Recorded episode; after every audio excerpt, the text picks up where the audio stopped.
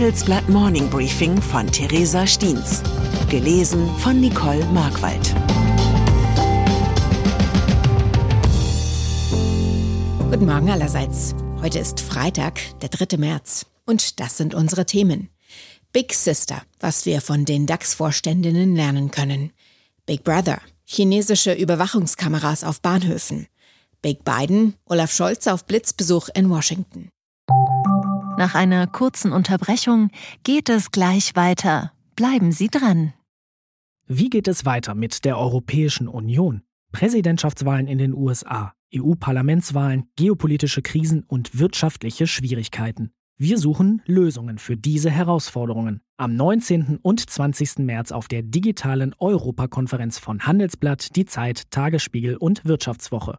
Über die Zukunft Europas sprechen wir mit Bundeskanzler Olaf Scholz, Wirtschaftsminister Robert Habeck und vielen mehr. Kostenlose Anmeldung unter europe20xx.de.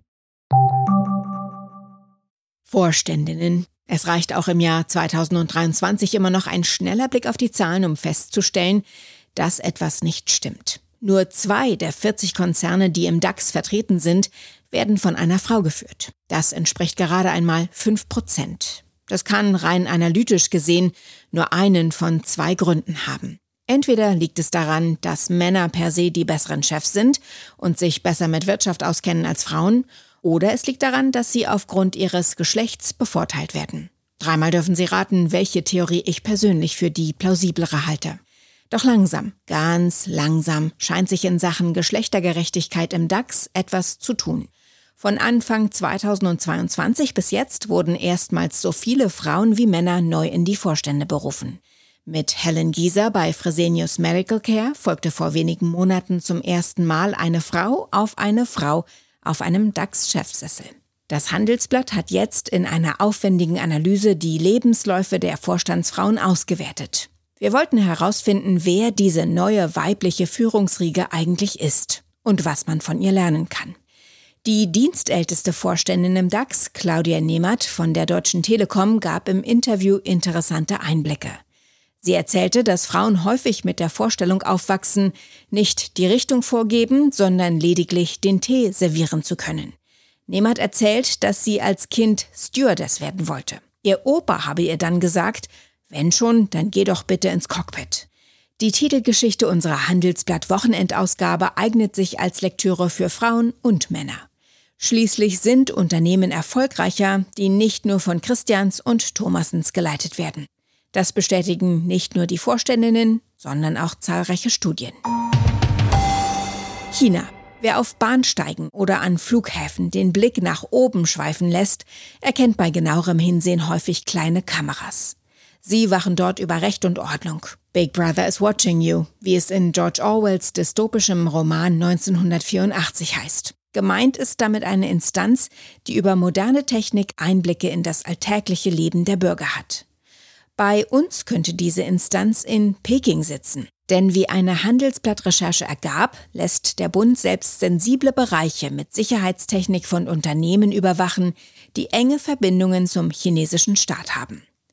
Bei Aufforderung könnten diese Unternehmen gezwungen sein, die gesammelten Daten an das Regime weiterzugeben. Besonders brisant ist, dass diese Überwachungssysteme der chinesischen Hersteller Hikvision und Dahua auch im Bereich der kritischen Infrastruktur zum Einsatz kommen. Man findet sie etwa an Bahnhöfen, Flughäfen oder bei Polizeibehörden. In anderen Ländern, etwa den USA, Großbritannien und Australien, sind Überwachungstechnologien von chinesischen Firmen aus Gründen der nationalen Sicherheit bereits verboten. Hierzulande setzt man weiterhin auf deutsche Sicherheit Made in China. Subventionen.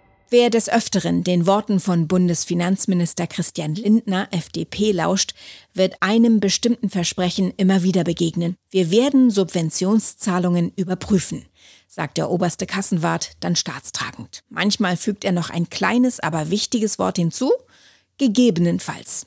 Eigentlich müssten alle Parteien es begrüßen, wenn überflüssige Finanzgeschenke gestrichen würden. Schließlich kann dadurch viel Geld eingespart werden, das an anderer Stelle wieder ausgegeben werden kann. Und das ohne neue Schulden zu machen. Doch das Problem ist, dass sich die Politik kaum traut, den Bürgern einmal gemachte Geschenke wieder wegzunehmen. Das Streichen von Subventionen bleibt also meist ein leeres Versprechen. Dabei gäbe es in diesem Bereich enormes Potenzial, wie neue Berechnungen jetzt zeigen. Wenn entbehrliche Subventionen gestrichen und Sparmöglichkeiten bei Sozialleistungen genutzt würden, stünden insgesamt 78,5 Milliarden Euro zur Verfügung.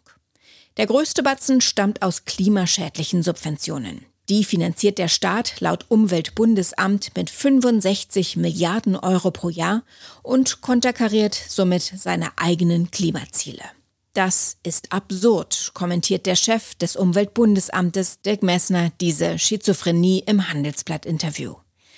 Der Transparenz halber sei an dieser Stelle gesagt, dass Messner vor einigen Jahren mal mein Professor an der Universität Duisburg war. Schon damals, so erinnere ich mich, war er für markige Aussagen immer zu haben. Ich empfehle deshalb auch wärmstens die Lektüre seines aktuellen Interviews. Washington-Reise. Olaf Scholz muss da mal was klären. Der Bundeskanzler ist auf Blitzbesuch in Washington. Er will ein ernstes Wörtchen mit US-Präsident Joe Biden reden. Face to face, von Regierungschef zu Regierungschef. Gesprächsstoff gibt es genug, etwa über die Weigerung, deutsche Leopardpanzer ohne Geleitschutz von amerikanischen Abrams-Panzern in die Ukraine zu schicken. Oder über den Inflation Reduction Act, das gigantische Subventionsprogramm der Amerikaner für grüne Technologien. Indem sie diese mit Steuergutschriften ins eigene Land locken, könnten die USA den Europäern wichtige Batterieproduzenten wegschnappen.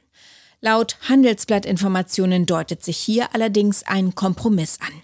Es handelt sich dabei offenbar um eine Rohstoffpartnerschaft. Sie könnte europäischen Batterieherstellern den Zugang zum US-Markt erleichtern. Da trifft es sich gut, dass auch EU-Kommissionspräsidentin Ursula von der Leyen einen Besuch in Washington plant. In knapp einer Woche empfängt Biden den nächsten deutschen Gast im Oval Office. Deutsche Bahn. Und dann ist da noch die Deutsche Bahn. Mehr muss man eigentlich nicht schreiben, um die Seufzer auf seiner Seite zu haben. Doch der aktuelle Fall ist selbst für hartgesottene Bahnfans starker Tobak. Denn der Beauftragte der Bundesregierung für den Schienenverkehr, Michael Theurer, stellte gegenüber dem ZDF einen Zeitplan für den Deutschlandtakt in Aussicht. Das Modernisierungsprogramm verspricht Züge im Halbstundentakt und eine Verdopplung der Fahrgastzahlen. Wann dieses Programm kommt? Thora versprach eine vollständige Umsetzung bis 2070. Der ehemalige Verkehrsminister Andreas Scheuer hatte noch von 2030 gesprochen. Der Deutschlandtakt hat aktuell also eine Verspätung von voraussichtlich 40 Jahren. Das gibt es selbst bei der Deutschen Bahn nur sehr selten. Ich wünsche Ihnen einen guten Tag, an dem Sie alles Wichtige zu Fuß erreichen. Es grüßt Sie herzlich Ihre Theresa Steens. Zur aktuellen Lage in der Ukraine. Gefahr eines Zusammenstoßes der Atommächte. Russlands Vizeaußenminister Ryabkov warnt die NATO wegen Waffenlieferungen an die Ukraine, gibt sich aber auch gesprächsbereit.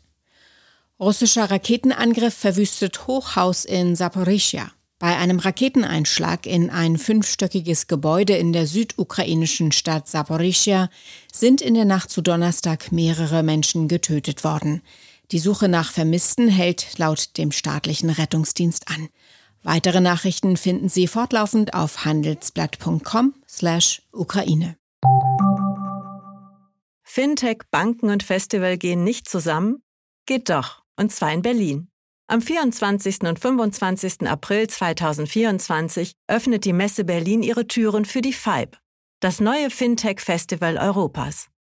Die FIBE richtet sich an das gesamte Fintech-Ökosystem, vom Startup über Investoren und klassische Banken bis hin zur Politik.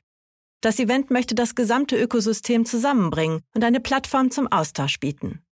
Seien Sie dabei und sichern Sie sich jetzt mit dem Code FIBE-Podcast 35% Rabatt auf Ihr Ticket.